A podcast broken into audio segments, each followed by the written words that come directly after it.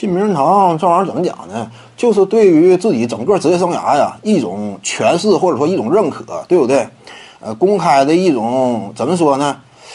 呃，就运动领域而言，能进去的话，那这至于你整个生涯来说呢，就算说此前你有诸多遗憾，你比如说呀，呃，像杰里斯隆，他反正他当教练是没有冠军，对不对？但是呢，入选名人堂那一刻，你的篮球生涯呀，画上休止符了，对不对？没有说我入选名人堂了，我之后这重操旧业如何的，操不了了。入选名人堂，你以球员来讲，你都退役五年了，你捡起来呀，你打低级别联赛也费劲呢，对不对？来 CBA 征战，你这个岁数也有点大，对不对？人家不一定乐意带你玩你要是教练的话，执教二十年以上，你都七老八十了，你还干啥呀？重操旧业不可能了。就是只要进入名人堂呢，就是整个过往的履历啊，画上休止符了。当你回首啊，整个人生，那自己一直为之奋斗与拼搏的呃篮球运动，就算说曾经有遗憾，但是你入选了名人堂了，对不对？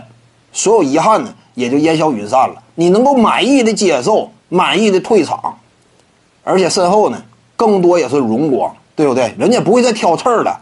名人堂球员如何如何，当年挖苦你也没有必要了。这玩意儿就属于什么？最后的画的这么一个句号。所以这些顶尖巨星啊，对这个也挺重视，那非常重视，可以说，啊，迈克尔乔丹呐，他当初进名人堂啊，我估计呢，他也不是因为啊，我这个人生啊总算是圆满了，名人堂接纳我了，呃，这么一个至高的荣誉我收获了，我感觉挺这个感动的，我感觉挺激动的，也不是，你对迈克尔乔丹来说不至于，对不对？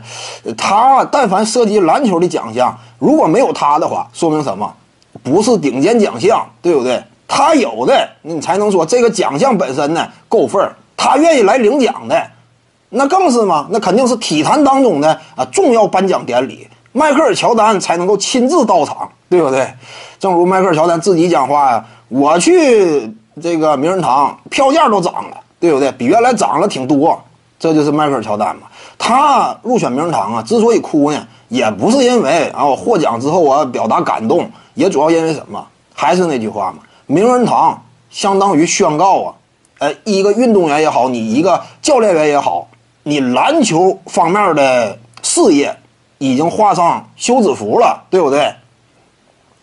所以呢，他也是回顾自己辉煌的过往，曾经的点点滴滴呀，场上场下曾经挥洒过的汗水与努力呀，那怎么讲呢？这个百感交集，对不对？